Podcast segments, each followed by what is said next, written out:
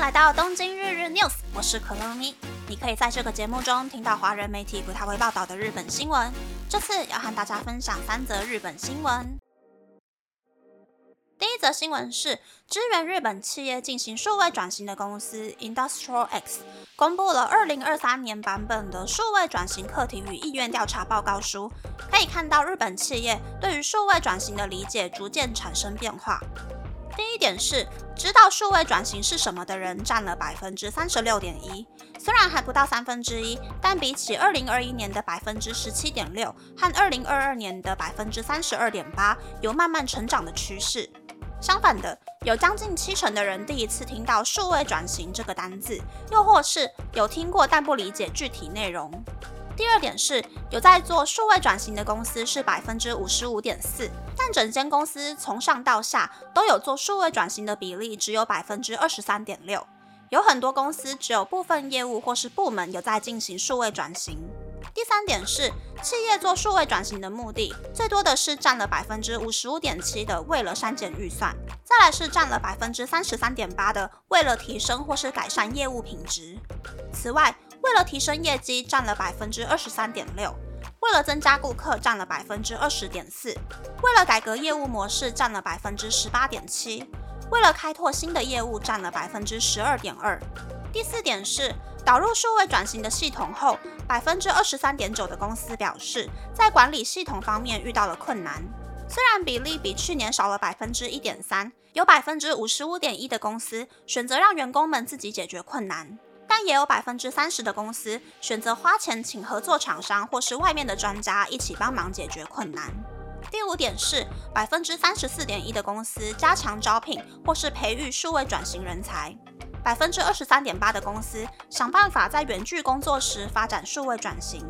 百分之二十点七的公司加强员工在使用数位转型的系统时的管理和安全方面的观念。不过，观察整个问卷内容后可以发现，因为上司或社长想要增加业绩而单方面的要求员工进行数位转型的话，通常会以失败收场。如果系统部门的员工没有办法和其他部门的员工进行良好的沟通，数位转型的成效普遍不佳。如何贯彻公司全体的意识，并确保有足够的人才去推动数位转型，是日本企业共同的课题。嗯，我的想象是，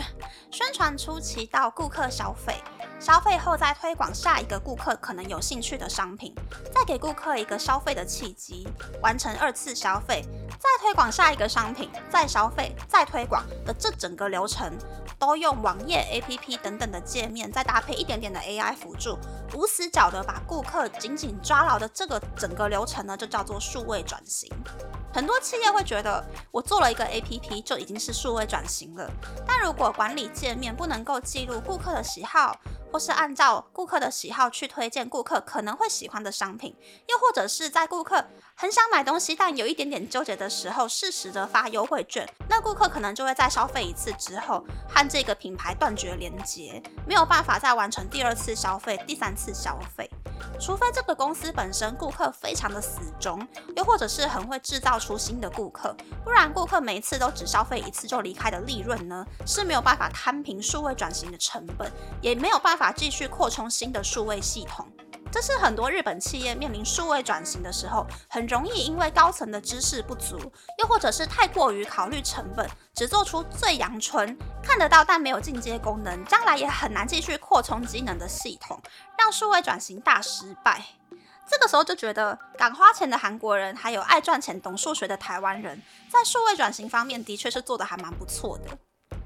第二则新闻是，日本生命保险互惠公司，简称日本生命，上礼拜寄出年薪日币五千万元的职缺，招聘熟悉收购 IT 企业或是海外企业的专业人才。但是，经济评论员山崎照却表示，建议日本生命别这样干。以日本企业来说，拿出年薪日币五百万元征才是非常罕见的行为；以日本生命这种一板一眼的企业形象来说，又是一个很难得的举动。但这个行为就像是动物园拿出日币五千万元租吸引客人到访的熊猫之类的珍奇异兽一样。就算真的能招到专业人才，进入公司上班之后，无法和公司里的其他人打好关系，其他人也不一定会听从外来客的指示做事。不管是多专业的人才，都没有办法在这种环境做好事。这个条件无法吸引到一流人才，顶多只能够吸引到一点五流人才。如果是擅长海外并购的顶尖人士，在优秀的外资金融机构就能够拿到日币五千万元的年薪。日本生命的这一点点年薪很难让人心动。非常有才华的 IT 人才也很容易被愿意发放股票的新创公司吸引，不会优先选择日本生命。说实话，真正的专业人才进入日本生命后，遇不到竞争对手，无法期待能在任职期间提升自己的工作实力。想在工作中不断提升技能，或是增加自己的工作价值的人，都不会选择日本生命。更何况，不论是海外并购还是 IT，日本生命在这方面都是外行。进入日本生命工作，对专业人才的工作经历来说完全没有帮助。如果真的有人进入日本生命工作，过几年离职的时候也会后悔当初的决定。日本生命这次招聘的是二十到四十九岁的专业人才，那么日本生命的社员里就没有值得领年薪日币五千万元的优秀员工吗？假设日本生命觉得用年薪日币五千万元请专业人才是值得的话。不就代表没有专业人才的日本生命不具备培养员工的眼光吗？打个比方，保险公司应该都会聘请精算师。如果精算师当中有人具备一定的商业头脑，加以培养的话，就能够成为值得年薪日币五千万元的人才。而且，如果日本生命的员工和新招聘的专业人才程度相差太大的话，工作的过程中也容易出现摩擦。日本生命应该要尝试提拔员工，让年轻的员工成为匹配年薪日币五千万元的人才。虽然很花时间，但这比短时间内招募专业人才更能够鼓励员工。但不论怎么想，年薪日币五千万元这个不高也不低的金额，既招不到理想的人才，也让员工们的士气降低，顶多成为普通民众的谈资。倒不如从一开始就寄出年薪日币一亿元，还有可能吸引到真正优秀的人才。嗯。我的第一间公司好像就是这样的。本社里空降的人年薪比一般的员工多两倍，但是这一些人不懂得服务据点的工作流程，也不太懂得客人真正想要的东西是什么，所以本业的业绩就越来越差。最后是靠另外开的子公司在赚钱，于是乎第一线的员工呢也就越来越没有干劲了，觉得本社都在扯后腿，而且空降的人很少和。入社没几年的员工，又或者是对第一线很熟悉的员工，一起负责同一个业务，所以就变成说，本社和第一线的员工对彼此的想法和累积的不满越来越多，每一年离职率都很高呢。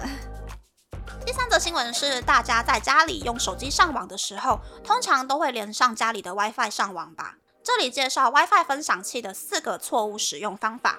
第一个是在家里装超过两台便宜的 WiFi 分享器，因为 WiFi 分享器产生的电波容易造成讯号干扰，反而会让整个房子的通讯变差。第二个是 WiFi 分享器的排气孔被灰尘堵住，如果排气孔长时间被堵住，会影响 WiFi 分享器的散热效果，增加 WiFi 分享器坏掉的几率，所以要常常清洁 WiFi 分享器的排气孔。第三个是把 WiFi 分享器放在墙壁旁边。因为墙壁会降低 WiFi 分享器的散热效果，所以建议尽量不要放在墙壁旁边，也不建议把 WiFi 分享器放在散热差又容易积灰尘的房间角落。第四个是不要一直用旧的 WiFi 分享器，因为 WiFi 分享器使用的加密技术每三到四年就会更新，如果一直用旧的 WiFi 分享器，很容易让自己的网络或是电脑、手机被骇客入侵。嗯，除了第二点，其他三个都是我第一次听到的不可以做的事情。很多人在家里用笔电、看平板、玩手机，应该多少都会用到 WiFi 吧？这四点一定要记起来。那我自己在买 WiFi 分享器会特别注意的是制造地点，还有分享器可以使用涵盖的范围吧。如果家里的隔间是木板隔间的话，基本上按照包装上面写的涵盖范围买就可以了。但如果是水泥隔间，房间又特别多的话，我就会选择买涵盖范围再大一点点的 WiFi 分享器，让自己在家里的每一个角落都可以收到很稳定的讯号。大家可以参考看看哦。以上是这次和大家分享的三则新闻。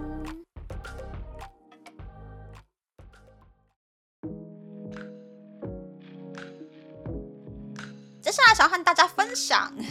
不知道大家有没有发现，前几天介绍 Uniqlo 业绩很好的时候，我一直说 Uniqlo 不是 Uniqlo。我念的时候其实也没有发现，是到剪辑的时候才注意到，说我已经习惯用日文发音说 Uniqlo 了。所以这次呢，就来介绍几个大家其实平常都念错的品牌名称。一定要说的就是 Toyota，日文的发音其实是音调没有上升的 Toyota。三菱也不是 Mitsubishi，，是 Mitsubishi。日产不是尼桑，是尼桑。这是因为呢，英文的音调是平起降，日文的音调是平平降。台湾人小时候的英文发音都学太好了，所以遇到这一些用英文拼写的日文呢，很自然就会念成英文发音了。就连电视广告其实也都是念英文发音，所以应该日本总部的人看到台湾的电视广告会吐血吧？于是乎，不是 Asahi 啤酒，而是 Asahi 啤酒；不是 Sandori 威士忌，是 Sandori 威士忌。资生堂呢，也不是 Shiseido，其实是 Shiseido。但这几个其实也不能算念错啦，至少日本人都可以听得懂，就是音调不太一样而已。不过接下来就是日本人真的听不懂的说法了。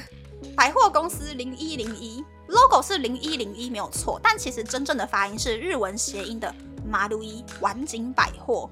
然后 MUJI 其实这个也是 logo 害的。日本人在讲无印良品的时候不会说 MUJI，而是说全名 MUJI 六品。